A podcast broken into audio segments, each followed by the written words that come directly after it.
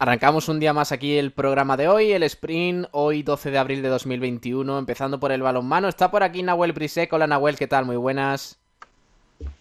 Hola Pablo, ¿qué tal? Muy buenas tardes. Empezando por el balonmano Málaga Costa, que ya el viernes decíamos que tenía un partido complicado frente al Liberban Gijón, pero mmm, victoria contundente del equipo de Suso Gallardo.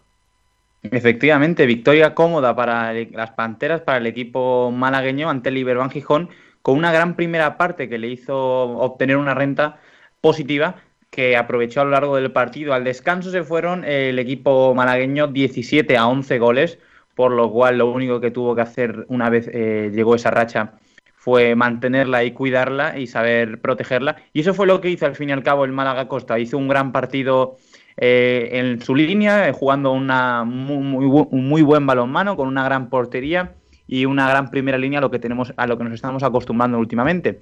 María Pérez, Rocío Rojas siempre fueron han sido grandes jugadoras, entre las dos han sumado 11 goles y a la aportación de Sole de López desde el extremo con otros 6 goles que sumado a los de Campigli, Sara Bravo, Almudena Gutiérrez e Isabel Medeiros, se sumaron los 20 hoy los 28 goles final que hizo el equipo malagueño. Sí. Por suerte, para, para, el equipo de la provincia de Málaga, se habla de victoria, se habla de buen balonmano y se sigue hablando del Málaga Costa cuando se hablan de todos estos conceptos. Bueno, mmm, buenas noticias para el equipo de Suso Gallardo, porque además una victoria que le hace crecer en el grupo por el título de la Liga Guerreras Iberdrola y además se marcha con buen sabor al parón de selecciones, porque ahora van a tener unos días para, para digamos, recuperar fuerzas, ¿no? Mm, efectivamente, ahora hay parón de selecciones, jugadoras como la capitana que habíamos mencionado ya está concentrada con su selección. Y por otro lado, en la clasificación es verdad que la lucha por título está un poco desigual debido a que faltan cinco jornadas y el Superamara Vera Vera se ubica a, muy lejos de sus competidores, pero al fin y al cabo lo que buscaba y lo que busca el equipo de Málaga es eh, clasificar a los puestos de Europa para la temporada 2021 y 2022. Uh -huh. Así que por ahora eh, el objetivo se está cumpliendo. Por ahora objetivo cumplido para el Málaga Costa que se fue venciendo al descanso 17-11 y finalmente 28-22 frente al Liberban Gijón en una victoria que precede a este merecido descanso para el equipo de Suso Gallardo que como decíamos eh, pues ha tenido un calendario en este arranque 2021 muy exigente, Nahuel. Efectivamente, eh, son, es sumar el hecho de una competición europea, es jugar es sumar un, el hecho de varios partidos fundamentales, también sumar casos positivos que ha tenido el equipo, por lo cual eh, estas vacaciones, esta semanita y media que van a tener muchas jugadoras, pues va a sentar muy bien para tranquilizarles, para, para que se tranquilicen, para bajar un poco eh, los nervios que se están acumulando y para volver a jugar a, un balonmano más fluido y sin tanto cansancio de cara a la vuelta del parón. Bueno, eso en cuanto al balonmano Malacosta, hablamos del eh, Iberoquino Antequera que ganó al Barcelona B. Eh, está como un tiro el equipo de Lorenzo Ruiz, ¿eh? Efectivamente, ahora mismo ha ganado al puntero, el equipo que ahora mismo lidera la clasificación. Bueno, lideraba hasta entonces, debido a que el Barça B conoció la derrota contra el Antequera y el Torre la Vega consiguió los dos puntos como visitante y ahora mismo el equipo catalán, como conocemos, no, no, puede, no puede conocer lo que es el ascenso a la máxima categoría, ya que es el filial de, del equipo que ahora mismo está arrasando en Europa. Pero bueno, al fin y al cabo, eh, los de Lorenzo Ruiz eh, llevaron a cabo un gran partido en un descanso cuando el, electro, el electrónico se leía 14-15 para a favor de los de Roy Sánchez, para a favor del equipo catalán. Pero en la segunda parte, los de Antequera supieron leer muy bien el partido, supieron actuar cuando lo necesitaba y llevarse al fin y al cabo y dejar los dos puntos fundamentales para la lucha por el ascenso.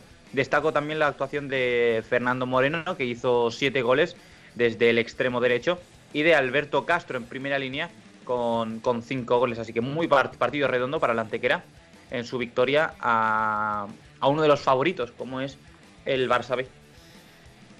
Además, eh, ha hablado Lorenzo Ruiz, que ahora vamos, al que ahora vamos a escuchar, pero finalmente victoria 29-24, que hace temblar el Argüelles, sí señor, el Iberoquino Antequera que sigue como un tiro. Escuchamos al técnico que, bueno, cada vez que le oímos está más contento porque la temporada está siendo de ensueño para el equipo antequerano y así analizó esa victoria frente al conjunto azulgrana.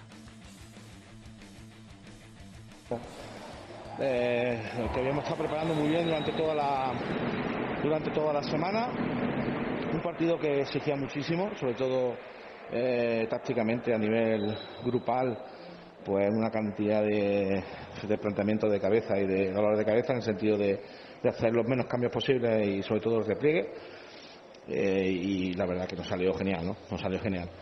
Tanto las rotaciones como, como, como la forma de jugar no eh, tuvimos esa capacidad de llevar el tiempo del partido, esa capacidad de, de, darle esa pausa cuando tenemos que darle, de darle esa rapidez cuando tenemos que dársela.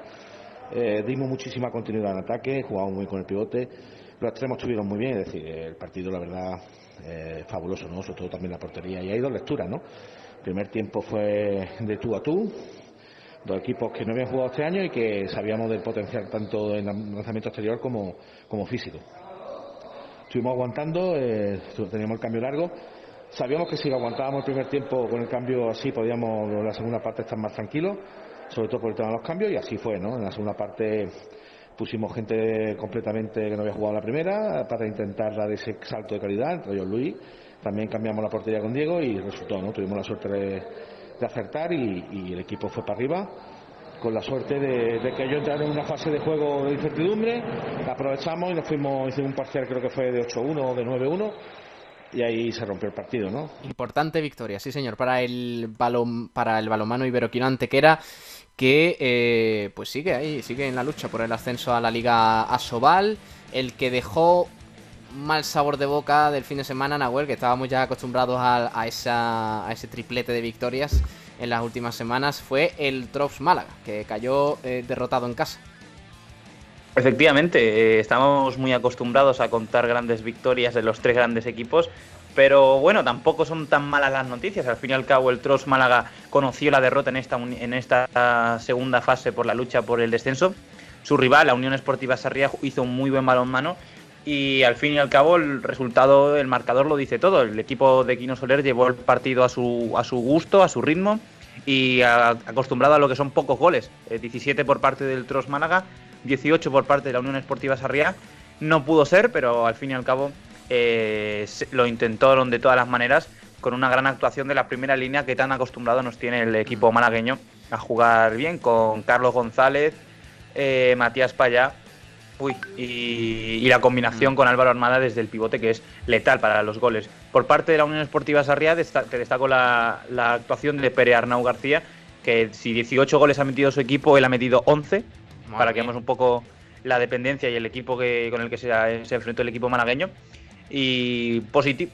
Bueno, no, no tan positivo, eh, podría ser mejor, pero no es tan negativo eh, esta derrota de la Unión Esportiva Sarriá y por suerte hay mucha diferencia entre entre el primero, entre el primero que es el Tros Málaga y sus competidores. Ahora mismo la diferencia es de tres puntos. Pues derrota por solo un gol. Eso es la, lástima. Pero claro, con ese Pere Arnau 11 goles. Una barbaridad. Efectivamente. Y además, partido de la cuarta jornada de la fase de permanencia, la División de Honor Plata, disputada en el pabellón Francisco Baño del Colegio Los Olivos de Málaga. Eh, ¿Por qué digo esto? Porque fue ante 130, 130 espectadores en ese aforo limitado. A ver si poquito a poco pues van pudiendo entrar más eh, personas. A ver, eh, balón mano. Eh, Nahuel, vamos rápidamente, ya terminamos con esos tres equipos principales de la provincia. Nos vamos a la agenda, si te parece. Perfecto, pues te comento la derrota, la última derrota que ha sufrido el Fungilón Sol de Ciudad ante el balonmano Roquetas Valle de Almería, 22 a 30 eh, en casa, el equipo que como ya hemos dicho ya prácticamente está en la ya está firmada su, descenso a la primera nacional femenina. Por otro lado, el equipo filial del Málaga Costa perdió también en casa ante el balonmano Sanse y finalmente la primera nacional masculina en el grupo F por el, ascenso, por, la, por el grupo F en general el balonmano Maravillas sigue ocupando la séptima posición de la tabla, esta vez eh, por su derrota ante el balonmano Bolaños 33-25 en el pabellón Macarena Aguilar, por lo cual eh, no ha sido un fin de semana redondo como hemos contado en muchas ocasiones, pero ha sido, ha sido bueno, ha sido positivo. Positivo especialmente por, por esas victorias de Balonmano Mala Costa y el Iberoquino Antequera que siguen a tope. Vamos a ver si las mm. próximas semanas le sigue acompañando la, la fortuna. Nahuel, un abrazo, crack, hasta mañana. Adiós, Pablo, hasta la próxima, muchas gracias. Hasta luego. Seguimos aquí en el Sprint con más cositas, venga.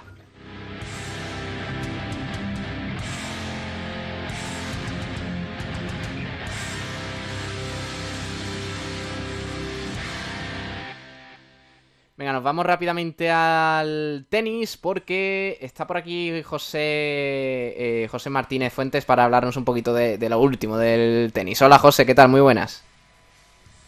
Muy buenas, Pablo.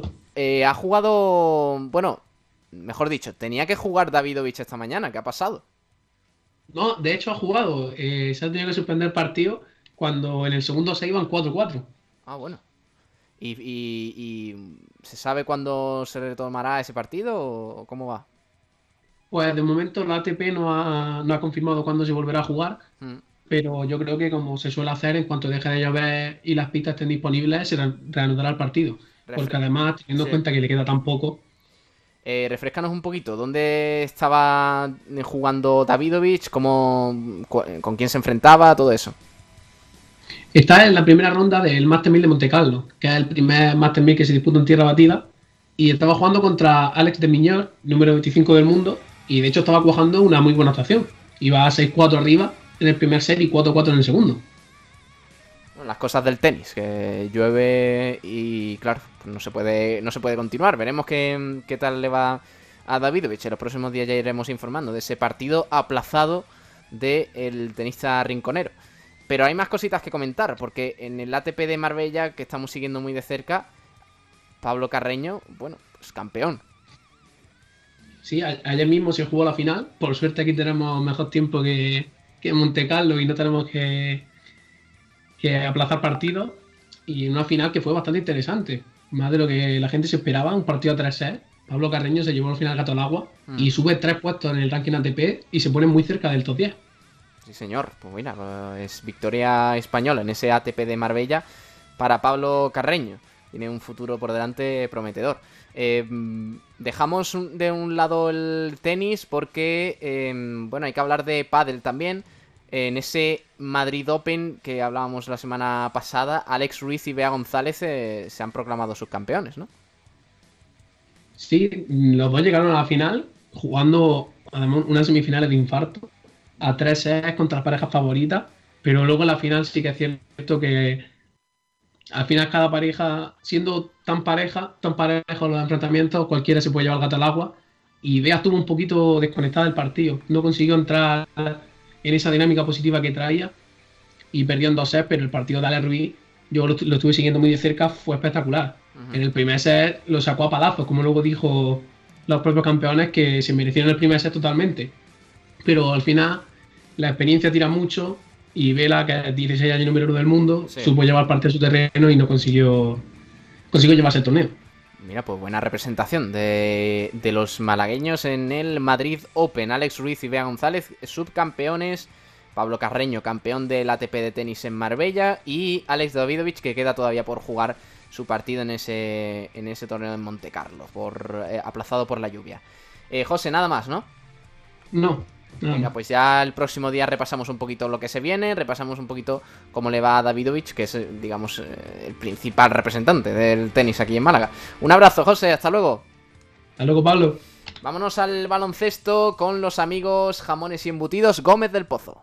Jamones y embutidos Gómez del Pozo, el jamón que sabe el triple, te ofrece la información del baloncesto. Es un lunes atípico para el baloncesto, al menos aquí en el sprint, porque, claro, si todo hubiera ido normal, estaríamos hablando ahora mismo del eh, Unicaja, de ese partido que tenía el sábado a las 9 menos cuarto en el Martín Carpena frente al Moraván Andorra, pero finalmente se suspendió ese partido por cuatro casos más de COVID-19 dentro de la plantilla del conjunto andorrano.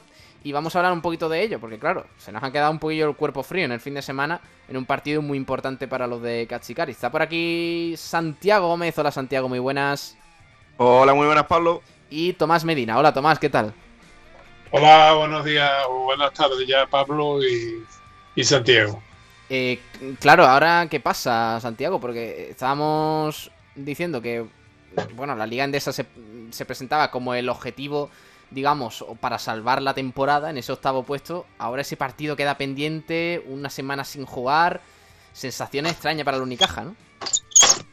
Sí, sensación bastante extraña. Hay que esperar a ver, eh, pues, cuándo vuelven a, organizar ese partido, porque ya sabemos que esto, aunque al Unicaja no le ha llegado, ha tenido suerte o se ha trabajado para prevenir que le pase esta situación, solamente con ese aplazamiento del primer partido contra el Juventud, que lo jugó dos días después, pues el Unicaja es un poco rookie, es un novato en este sentido, no sabe muy bien por dónde le van a venir los tiros, pero es lo que tú dices, ¿no? Una semana más, después de estar eh, una semana sin jugar por eh, descanso, porque que en la liga hay 19 equipos y al ser eh, impar ese número de conjuntos que juegan o que disputan la competición, pues hay una semana por vuelta que tienes que descansar al Unicaja se le suma que la semana pasada, el fin de semana pasado, pues el Andorra otra vez tuvo que aplazar, y digo otra vez porque el Andorra es uno de los que ha conocido los estragos del COVID y de cómo le ha fastidiado para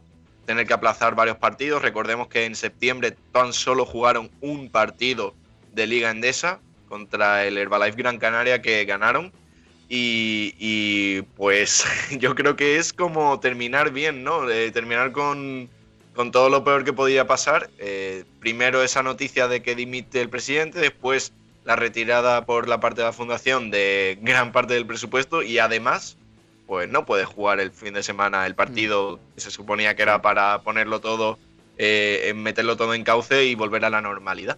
Una semana, unas semanas complicadas, pero bueno, eran dos casos, ¿eh? Lo que hemos dicho cuatro al principio, son dos casos eh, añadidos. Sí, pero se... suman a, otros que tenían antes. Claro, se anunciaron el sábado dos casos, dos nuevos casos positivos en la plantilla visitante del Moraván Andorra tras, tras esos test PCR eh, a los que se sometieron a, a, la llegada a Málaga.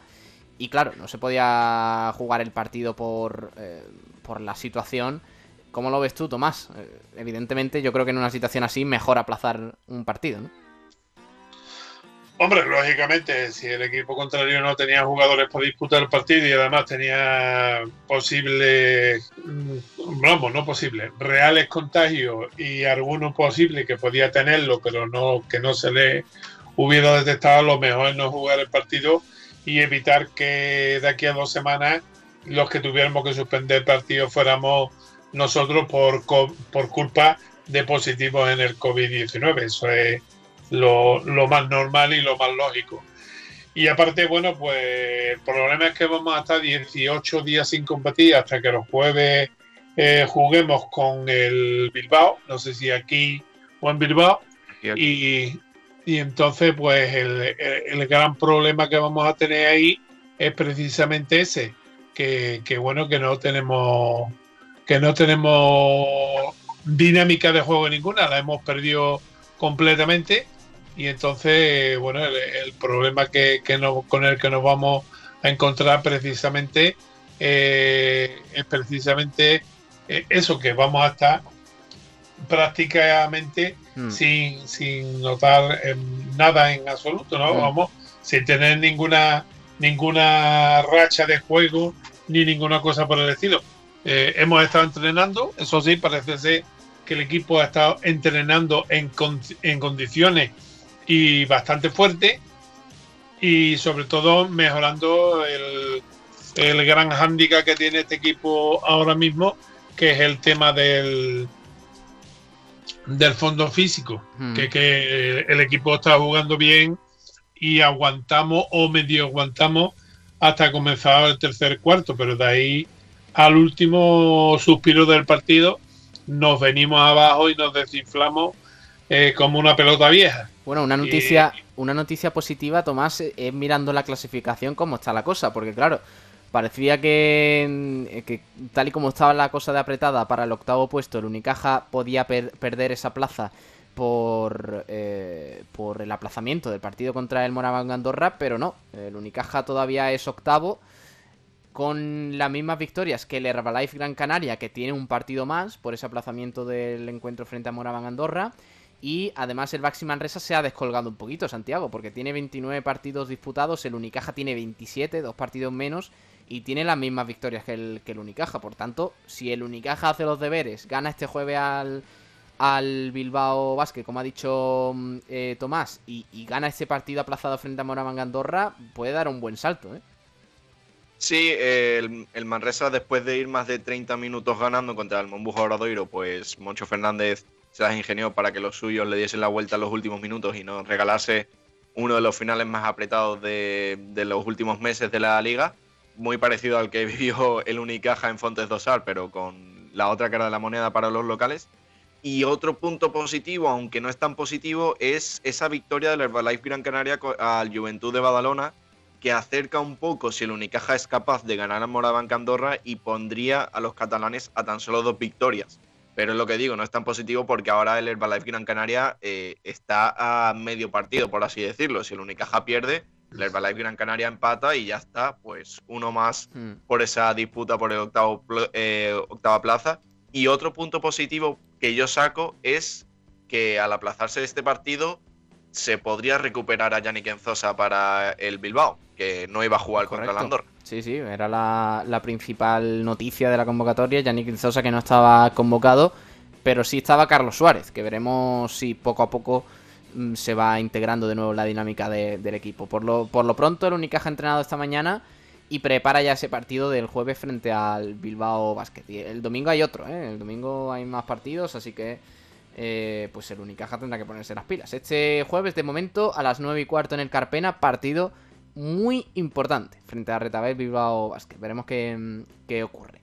Eh, dejamos a un lado el Unicaja, chicos, porque, bueno, tenemos un par de noticias más que comentar eh, antes de, de marcharnos ya con el siguiente tema.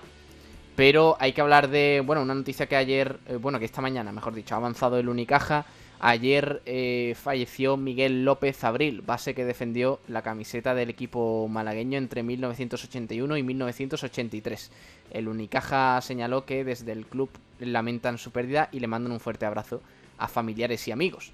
Yo, bueno, no, no lo tenía muy controlado, me podía sonar un poco de aquella época, pero eh, ni mucho menos eh, eh, sé, nada de aquella época. Tomás, no sé si tú lo recuerdas, a Miguel López Abril como, como jugador en el Unicaja, bueno, en el equipo de Málaga, ¿cómo, cómo lo recuerdas?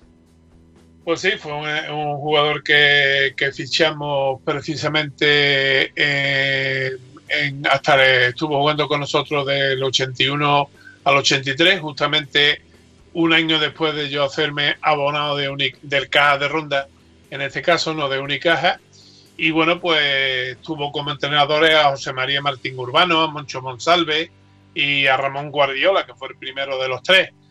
Eh, jugó y compartió eh, vestuario con Paco Alonso, el padre de Francis, eh, con Rafael Pozo, con Pedro Felbe, con Nicolau, que también estuvo con nosotros, con Sonsona, con San Epifanio, el hermano Herminio, y con José María Prada, el famoso eh, del Madrid que falló los tiros libres con los que perdió el Madrid un, una, una, Copa de, de, Europa de baloncesto y también con Ángel, eh, con Ángel Navarro. Eh, bueno, también estuvo con los dos primeros americanos que tuvimos, con John Stroh y Ron Charles, que también se le fichó en esas temporadas.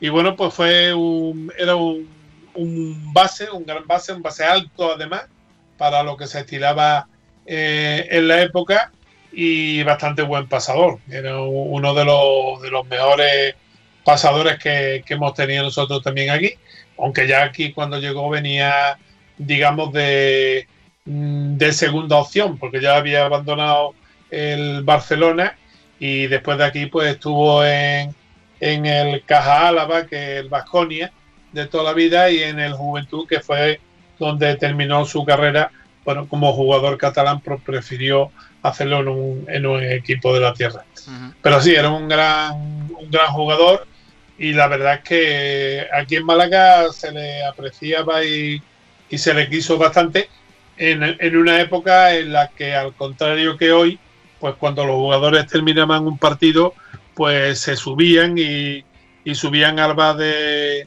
del, del pabellón de Ciudad Jardín y departían con los, con los aficionados y charlaban con ellos y se tomaban una cerveza o una Coca-Cola según lo que les gustase a cada uno de ellos y, y podías conocer a tus ídolos del momento no como ahora que prácticamente pues bueno están metidos en esa burbuja que en este caso sí tendría ahora razón de ser por el tema del COVID pero que anteriormente no, no tiene ninguna razón. Y bueno, pues los jugadores ahora para los aficionados eh, los conocemos porque porque están en el equipo y porque los vemos por la tele, pero no porque podamos departir con ellos, como hemos departido pues con Carlos Cabeza, con Benny Rodríguez, eh, etcétera, etcétera, etcétera. Ya te, tirándote para atrás y sobre todo en los tiempos de Ciudad Jardín, eso era, eso era impensable. Hasta con, con Malkovic he, he hablado yo en Ciudad Jardín, con eso lo digo todo. Bueno, la noticia del día es esa. Por lo tanto, la- el fallecimiento de, de Miguel López Abril, eh, ex base del Unicaja entre 1981 y 1983. Em, mañana tenemos que comentar la agenda. Vamos a hacer un buen repaso mañana de, de esos partidos que se han disputado. Pero también repasaremos porque eh, evidentemente esta es una semana importante por, para el futuro del Unicaja que, que se va a decidir eh, se van a decidir cositas eh, después de la reunión que deben mantener la Fundación Unicaja y el Unicaja Banco. Y mañana también escucharemos a Noelia Losada, que es eh, concejala de deportes aquí en el Ayuntamiento de, Málaga, porque esta mañana ha sido entrevistado por Kiko García en el Frecuencia Malaguista, en el programa del Málaga Club de Fútbol, y ha hablado, mm, digamos, colateralmente de, de la actualidad del Unicaja. Ha dicho cositas, ¿eh? Mañana lo vamos a resumir un poquito, lo vamos a analizar y vamos a escuchar un poquito, mm, digamos, la versión por parte del Ayuntamiento de Málaga de este, de este suceso, de la retirada de parte del presupuesto por parte de la Fundación del Unicaja y, digamos, el futuro, eh, el futuro tan... eh, con tanta duda ¿no? que, que hay para el Unicaja. Así que chicos, vamos a ir despidiendo por aquí el baloncesto. Mando un fuerte abrazo, Tomás, a ti primero, que mañana te escuchamos, ¿eh? por aquí con, con esa agenda. De acuerdo, porque además la agenda está bastante calentita, ¿eh? O Hmm. sea que vamos a tener un próximo fin de semana muy, muy, muy interesante, sobre todo en las categorías inferiores, la Liga EVA que termina, eh, la Primera Nacional también, los equipos que se van a meter en los playoffs de ascenso, tanto, bueno, para ascender a Les Plata, ojalá que equipos malagueños también, y a la Liga EVA. Eh, todo lo tenéis ya ahí, que os he pasado los resúmenes tanto en Word como en Excel para que tengamos las estadísticas y los resúmenes de los partidos, que muchos de ellos pues he tenido eh, la suerte de poder verlos este fin de semana, entre otras cosas gracias a que no hubo partido del Unicaja y no, y no perdí Sí. eh, eh, mi tiempo viéndolo, ¿no? Así que mañana podemos comentarlo, porque ya digo que hay bastante tela que cortar y todavía no está muy claro qué equipos van a conseguir meterse en, en las fases de ascenso de Nacional 1 y de Liga. Vale, Tomás, un abrazo grande. Hasta mañana. Pues nada, hasta mañana con la mascarilla puesta. Hasta luego. Y Santiago, hasta mañana. Bueno, sí, mañana te escuchamos con, con más actualidad del Unicaja. Hasta luego. Hasta mañana, Pablo. Venga, cerramos aquí el baloncesto con los amigos de Jamones y Embutidos Gómez del Pozo. Jamones y Embutidos Gómez del Pozo, el jamón que sabe el triple, te ha ofrecido la información del baloncesto. Los jamones embutidos Gómez del Pozo están listos para ti. Te están esperando con el mejor sabor, con todo el aroma y calidad que nos caracteriza. 50 años dedicados a ofrecer la mayor selección en nuestros productos. Hemos aunado la tradición y el buen hacer de los artesanos y la vanguardia de las nuevas tecnologías al servicio de la industria. Jamones, embutidos, quesos y aceites premium de oliva virgen extra. Entra en gómezdelpozo.es y conoce nuestros productos y ofertas. Gómez del Pozo, mete la pata de jamón, pero que sea Gómez del Pozo.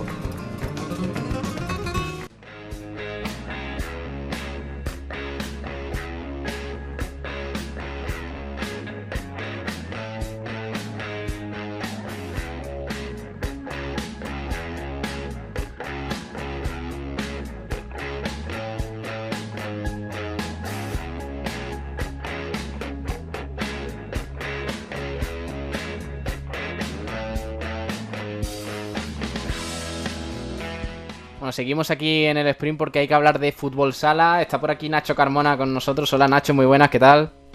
Buenísimas tardes, Pablo Gil. ¿Cuánto tiempo? Eh, sí, cuánto tiempo. Y, y, no nos reunimos para una buena, ¿eh? Porque, mira, Nahuel viene, me cuenta cositas buenas, pero ahora tenemos que ponernos a hablar del Humantequera, que volvió a perder. En este caso, en la visita al Córdoba Futsal por 3 a 0 en ese derby, y se queda tocado ¿eh? en, en la zona de descenso. Pues sí, Pablo, me encantaría poder reunirme contigo aquí cada lunes y contarte una victoria del Humantequera o aunque sea un empate. me conformo con eso a estas alturas ya. Pero no, no ha podido ser tampoco este fin de semana. Partido que se aplazó en la jornada 20 por positivos en el conjunto antequerano, que se ha recuperado este fin de semana para ya recibir a Parrulo. El fin de que viene con el partido recuperado y, con un poquito más de, de, de calendario ya consumido, y lo de siempre, Pablo, debilidad defensiva en el Humantequera muy patente, que vuelve a ser una realidad en este partido también. Y, y, arriba, pues tampoco somos capaces de hacer, de hacer daño. Es que no tenemos pegadas. Ya lo dijo Molly en la previa del partido, que al equipo lo que le faltaba era pegada, que ocasiones tenía y que competía. Yo no he visto a Luma tan competitivo en este partido como en otros. He visto que, que, había mucha apatía, más de la, que, de la que a mí me hubiera gustado, o de la que estoy acostumbrado, mejor dicho. Y, y, lo poco que generamos no lo acabamos materializando casi nunca. Así que, sinceramente, Pablo, así en primera división no se puede, no se puede ir a ningún lado.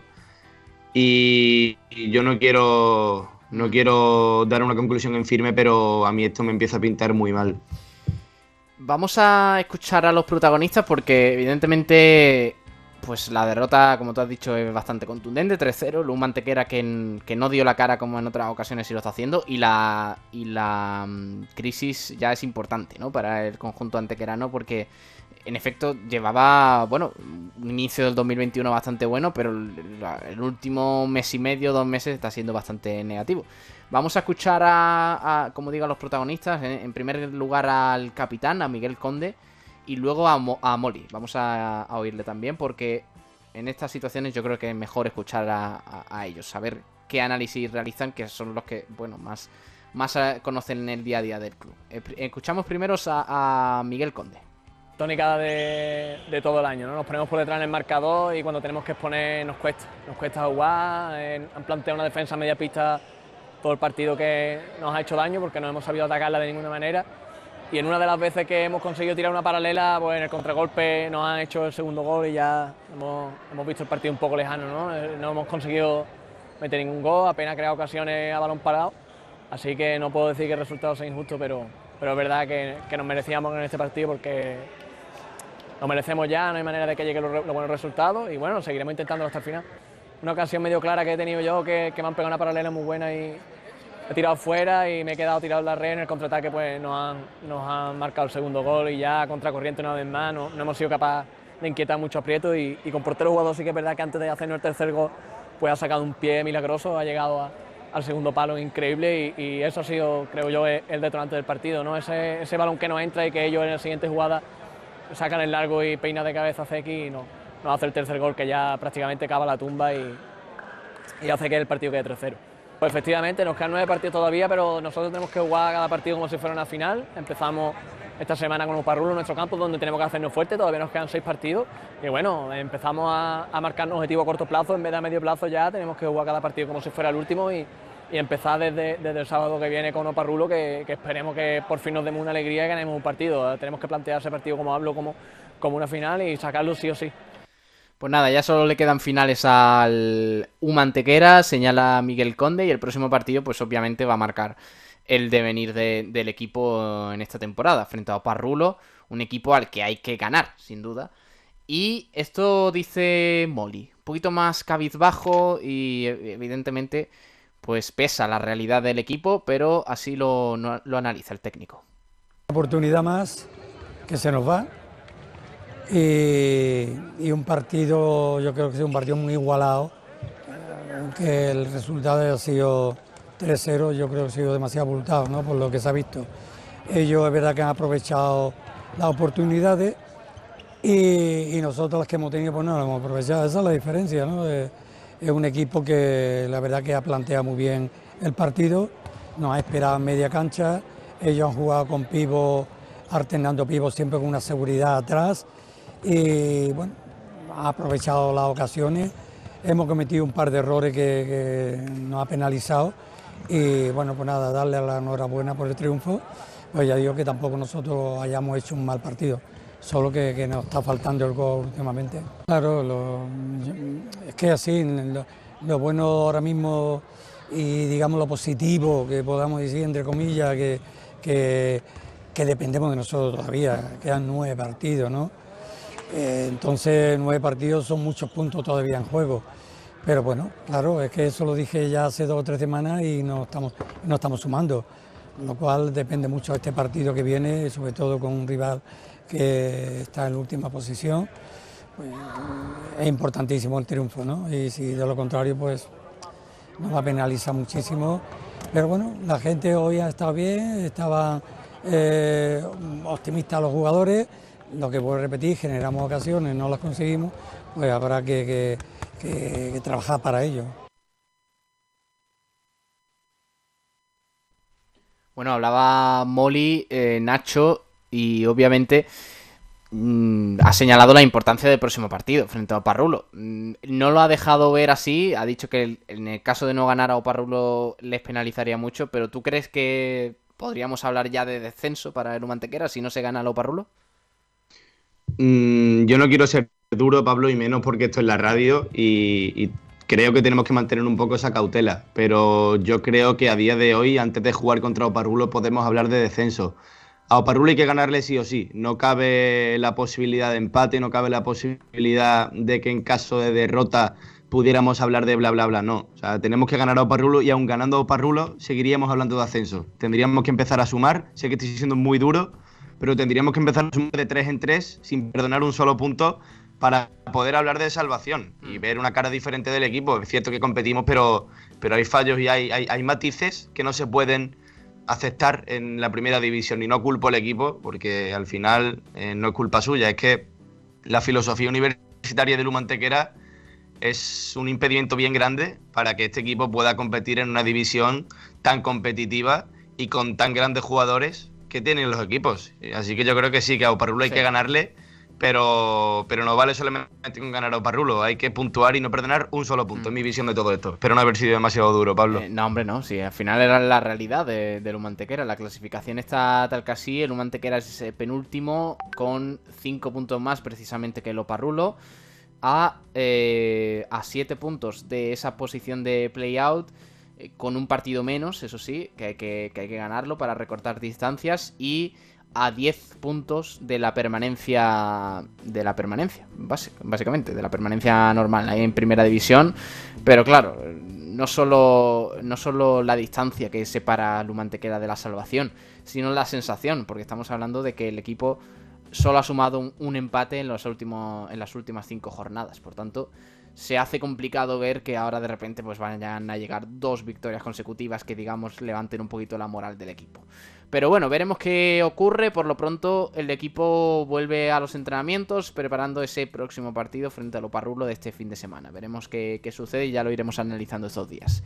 Vamos a pasar de página, Nacho, si te parece. Vamos a hablar un poquito de la agenda, que hay cositas que comentar de este fin de semana hay cositas y cositas también para el fin de que viene. ¿eh? La Coineña empata a uno en, en, ese partido, en esa tercera jornada de la fase de promoción de ascenso, en esa fase de ascenso de la segunda división B, en ese subgrupo, por ver quién se mete en el playoff final para estar en segunda división.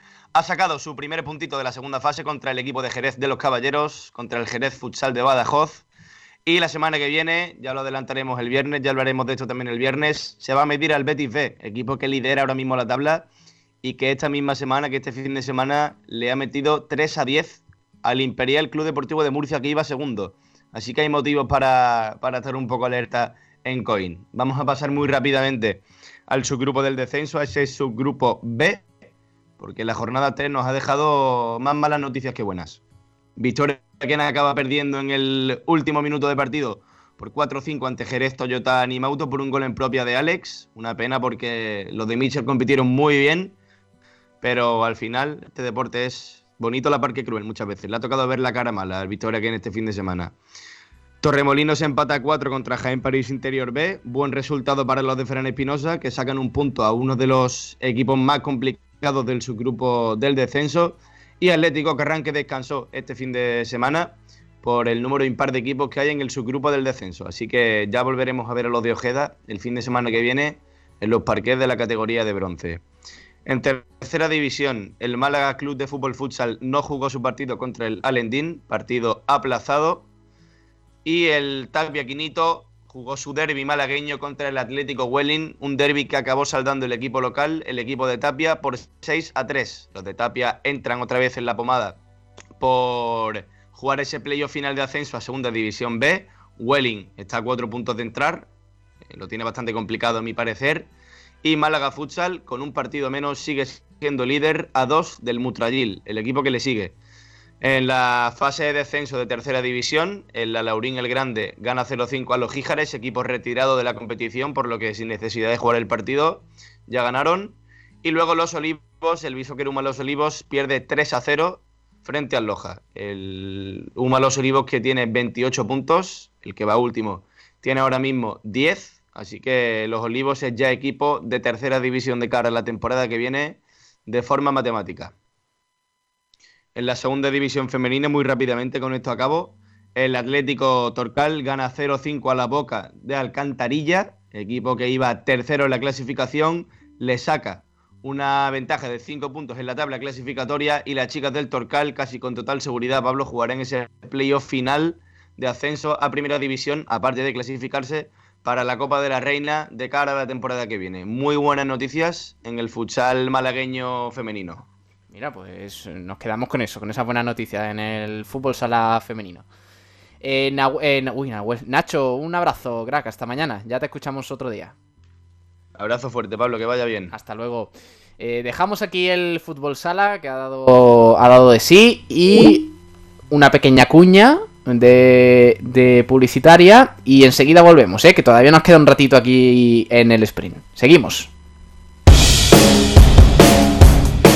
Nos hemos renovado. En Bazar San José llevamos más de 30 años asesorándote con tus equipos de hogar.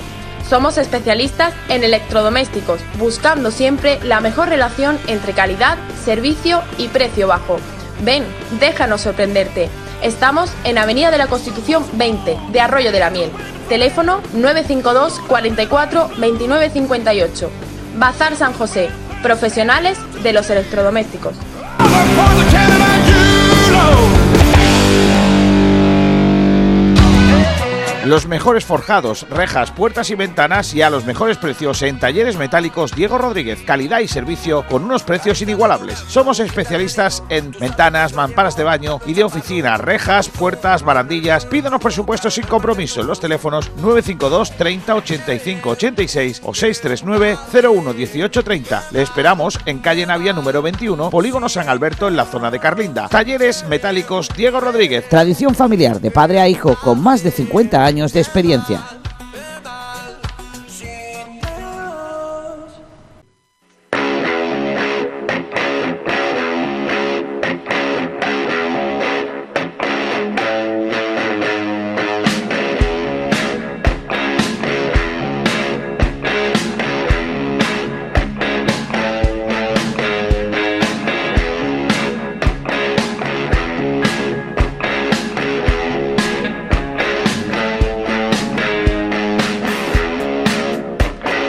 Aquí seguimos en el sprint eh, un día más después de todo lo que hemos tratado. Nos vamos rápidamente al fútbol base porque ya sabéis que aquí en el sprint dedicamos un hueco a las categorías inferiores de fútbol. Lo que no dé tiempo a hablar en frecuencia malaguista, pues lo tratamos aquí más tranquilamente con Antonio Roldán, al que ahora presentamos, y también con el apoyo y el patrocinio de los talleres metálicos Diego Rodríguez, que se hacen cargo aquí de esta pequeña sección del fútbol base, porque hoy además, bueno, mañana y pasado tenemos dos secciones importantes ¿eh? de fútbol base, porque vamos a tener declaraciones importantes de protagonistas eh, cercanos al Málaga Club de Fútbol, ya mañana y pasado lo, lo escucharemos. Pero hoy hay que hablar de la categoría juvenil del fútbol malagueño, de la División de Honor Juvenil, la Liga Nacional y la Segunda Andaluza, también conocida anteriormente como Preferente Juvenil. Está por aquí Antonio Roldán con nosotros para hablar de todo ello. Hola Antonio, ¿qué tal? Muy buenas. hoy lunes, el primer bloque semanal dedicado al fútbol base, nos centramos como siempre en la categoría juvenil. Empezamos con la máxima categoría a nivel nacional, División de Honor Juvenil. Empezó la segunda fase, por tanto, lo bueno, el tomate deportivo empezó a disfrutar los amantes de la cantera el pasado fin de semana, la primera jornada en cuanto a la Copa de Campeones, la División de Honor Juvenil, grupo cuarto, ya que los dos subgrupos, tanto el subgrupo A como el subgrupo B, se han unificado en un grupo como antiguamente que desgraciadamente las apariciones de los subgrupos vienen por la maldita pandemia. Vamos con ello, los resultados en cuanto a la Copa de Campeones fueron los siguientes. La primera jornada, repito, Sevilla 2, Vázquez Cultural 0, Seneca 1, Málaga 2, goles conseguidos como siempre el empate, eso, eso hay que decirlo, que al descanso iba 1-0 con el Seneca, el único disparo a portería en la primera parte, porque en la segunda parte tan solo tuvo uno, ahora sí fue un buen gol, una volea de fuera del área de López, minuto 32 empató Loren, minuto 73 y añadió cuatro minutos exactos el, el árbitro de la contienda y precisamente en el minuto 94 Matías, el central y capi del Málaga, consiguió no de cabeza, sí con el pie adelantar y sentenciar y cerrar el partido 1-2 y por tanto tres puntos para la Buchaca que le mantiene líder con 58 puntos seguido del Sevilla con 54 Betis dio la sorpresa negativa o lo que lo o mirado por el otro lado mm, Tiro Pichón dio eh, la sorpresa positiva aunque con esta campaña todos nos podemos esperar del Tiro Pichón ya que también pató en Almería y Betis 1, Tiro Pichón 1. El gol conseguido por el, el jugador, el chino, de una gran jugada en equipo del Tiro Pichón. Hay que decir que este partido fue retransmitido por la Real Federación Andaluza de Fútbol en su página web. Calavera 0, filial de, de Real Betis. Granada 3, Cádiz 1, San Félix 1. No pudo ser. Y para mí yo quería que, San Félix, los chicos de Luis Bueno, el San Félix, equipo vinculado a la cantera del Málaga, se iba a traer los tres puntos del Cádiz, pero no pudo ser. En cuanto al Sevilla Vázquez Cultural, pues al descanso 1-0 para los locales, pero ojo, la figura del partido fue el cancerbero del Vázquez Cultural Vasallo, pero también tuvo su oportunidad de la primera parte, cuando iban 0-0 Borja eh, en un balón suelto dentro del área por un mal rechace del central sevillista, no pudo perforar la portería sevillista ya que el cancerbero local consiguió muy bien adivinar la intención de Borja abajo haciéndole un túnel, como se suele decir, pero no, cerró muy bien las piernas, dio tres pasitos para adelante y cerró el hueco muy bien Cancerbero, leyendo la intención de Borja. Por tanto, con estos resultados, Málaga sigue, mantiene el liderazgo, 58 puntos, 54 Sevilla, 49 Betty, tercero, Granada 44, San Félix 38, Tiro Pichón, octavo 30, Baque Cultural, cierra la clasificación con 27 puntos. En cuanto a la fase por la permanencia, Recreativo de Huelva 3, 26 febrero 1, no pudo ser, yo esperaba que iba a mojar, iba a puntuar, ya decía el viernes que era era muy importante conseguir, por lo menos, si no la victoria, puntuar para no verse descolgado de los puestos de la clasificación, aunque todavía queda mucha liga, son 10 jornadas, esta era la primera, y porque es a doble vuelta.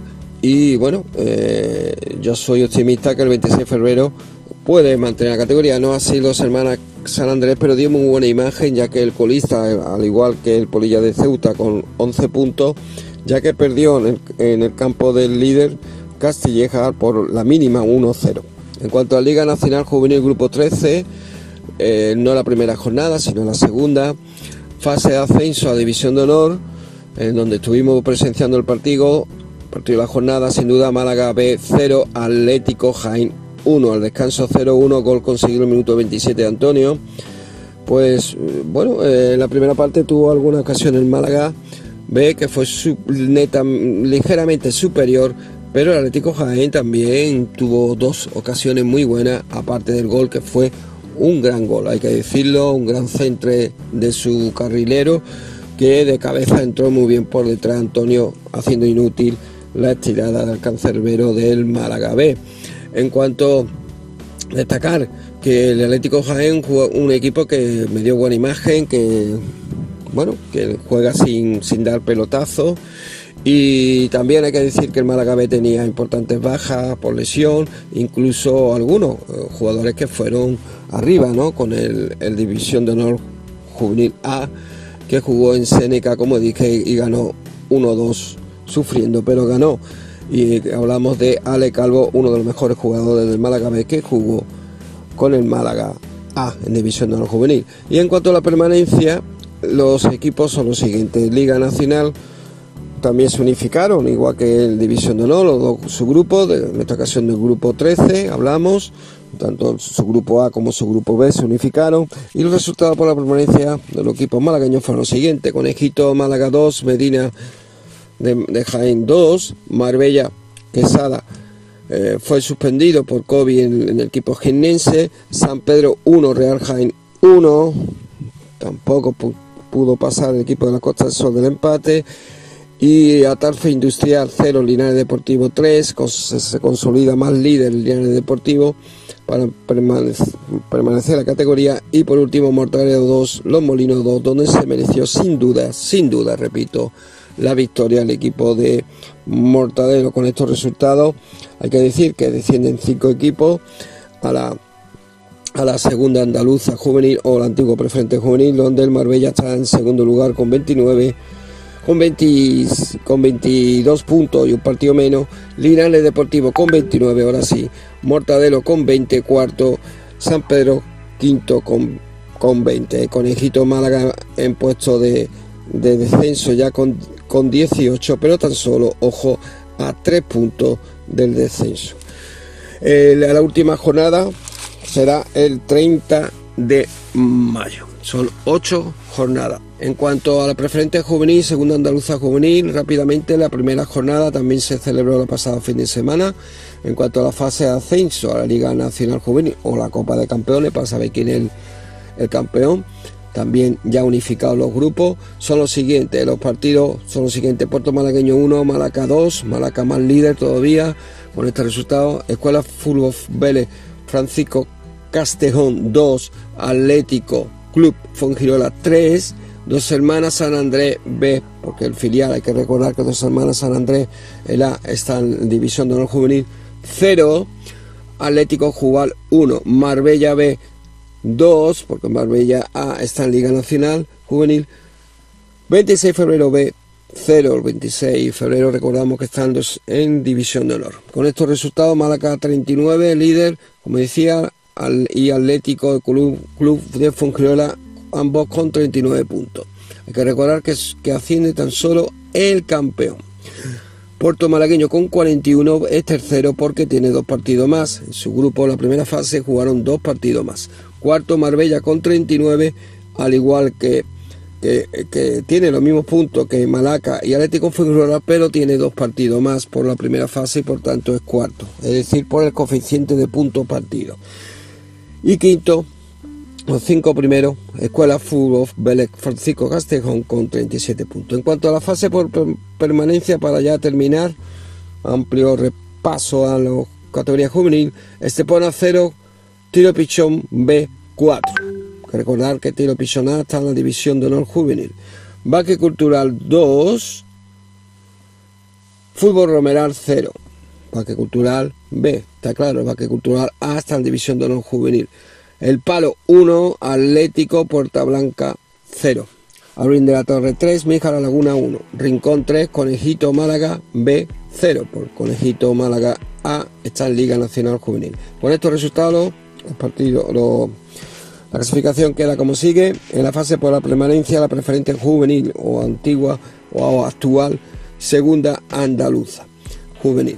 Tiro Pichón 30 puntos, Vázquez Cultural segundo 33 porque tiene dos partidos más en la primera fase, como dije antes, por el coeficiente de puntos.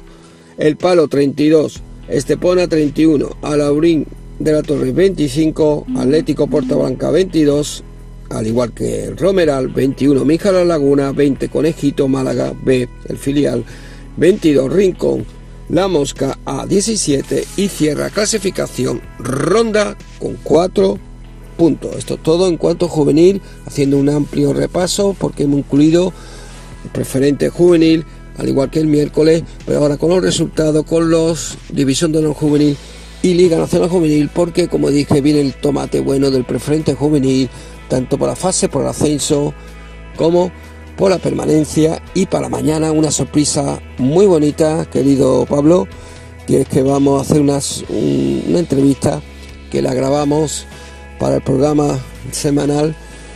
Eh, bueno, no voy a la pista, en el descanso de un partido. Bueno, pues hasta mañana, querido compañero.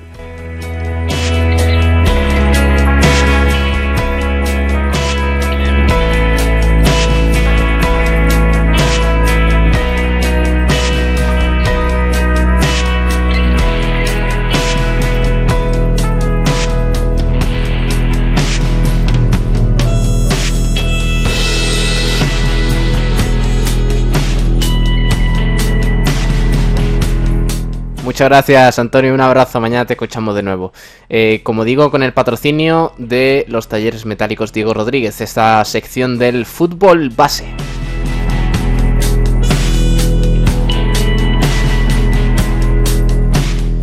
Seguimos con más cositas aquí en el sprint porque hay que hablar del eh, rugby, hay que hablar del club de rugby Málaga, que rozó el milagro. Se acabó la segunda temporada del Club de Rugby Málaga, se quedó a solo 5 minutos de llevarse la victoria en la casa del líder, el Unión Rugby Pozuelo, y de, jugar para ascender a la máxima categoría del eh, rugby español en la última jornada de la fase de, la fase de ascenso, porque estaba estaba ahí el objetivo, el objetivo del ascenso a la máxima categoría del rugby español. Finalmente no pudo ser, hasta entonces el equipo malagueño fue por delante en el marcador en todo momento y desmontó cualquier posibilidad de ataque dinámico de los madrileños, que solo encontraron como arma la melee.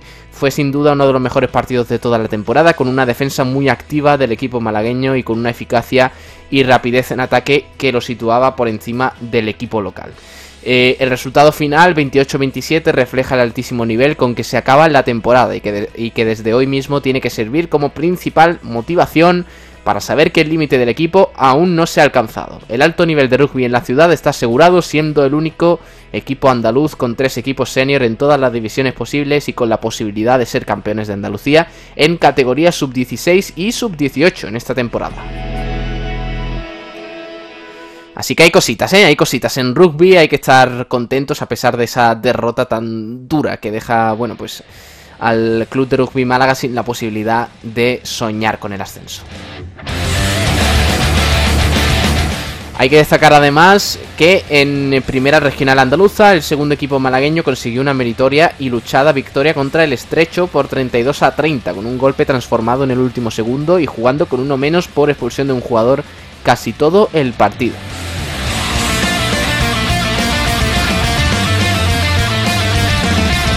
Eso en cuanto a rugby, hablamos de hockey porque partido emocionante el que se vivió ayer domingo en el campo municipal de deportes El Retamar con el duelo que enfrentaba a dos equipos que aspiran cuanto antes poder certificar una salvación que este año está siendo más reñida de la cuenta la división de honor B del hockey de eh, la máxima categoría nacional.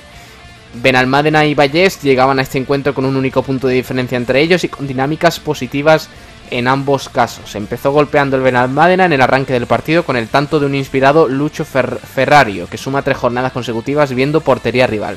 Pudo colocar el 2-0 para los locales Sergio Pedrosa, que envió por encima de la meta defendida por Joan Verdaguer una clara ocasión en el segundo palo.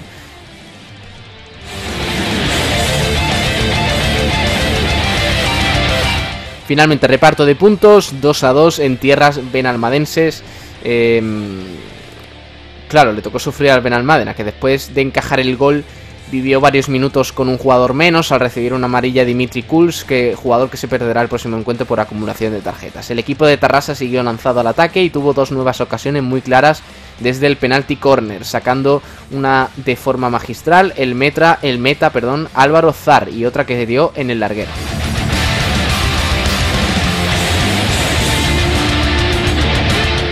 Con estas ocasiones erradas por parte del Vallés, el choque acabó con un reparto de puntos que deja al Benalmádena tres puntos por encima de la Real Sociedad 1927, equipo que marca las opciones de descenso y que será su próximo rival. Dicho encuentro se jugará en Benalmádena el próximo sábado 17 a las, a las 3 y media de la tarde, y en caso de victoria local supondría la salvación matemática para el hockey Benalmádena.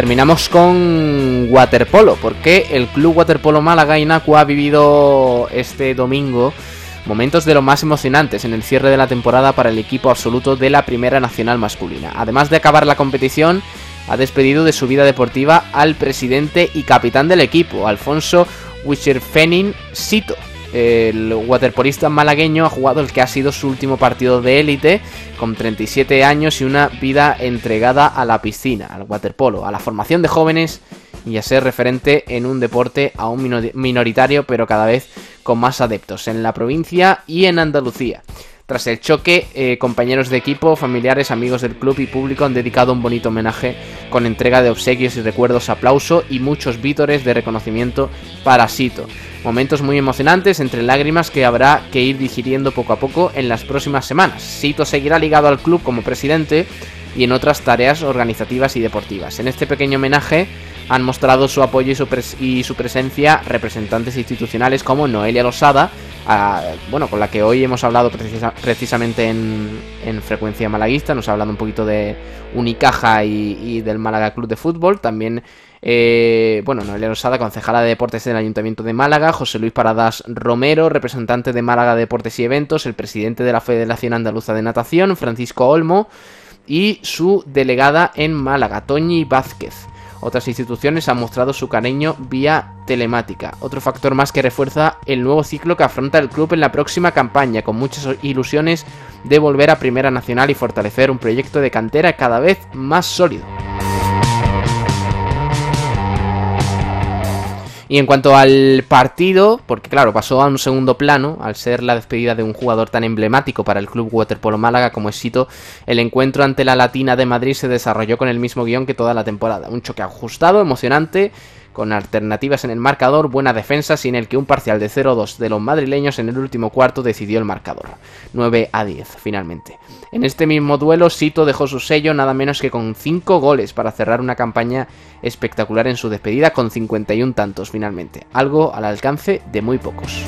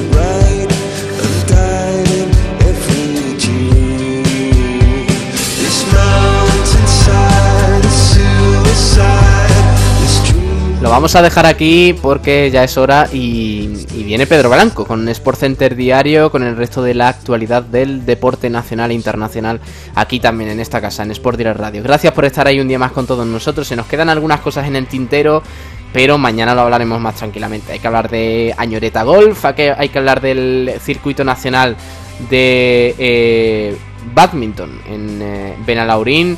También hay que hablar de Alaurín de la Torre, ese circuito de natación que hemos tenido. En fin, hay muchísimas cosas que mañana comentaremos, entre otras cosas. Así que un abrazo grande, que pasen un buen día, sean felices y que sigan ligados aquí a la radio, al deporte, a la actualidad. Gracias de verdad por estar ahí y apoyarnos un día más. Un abrazo. Adiós.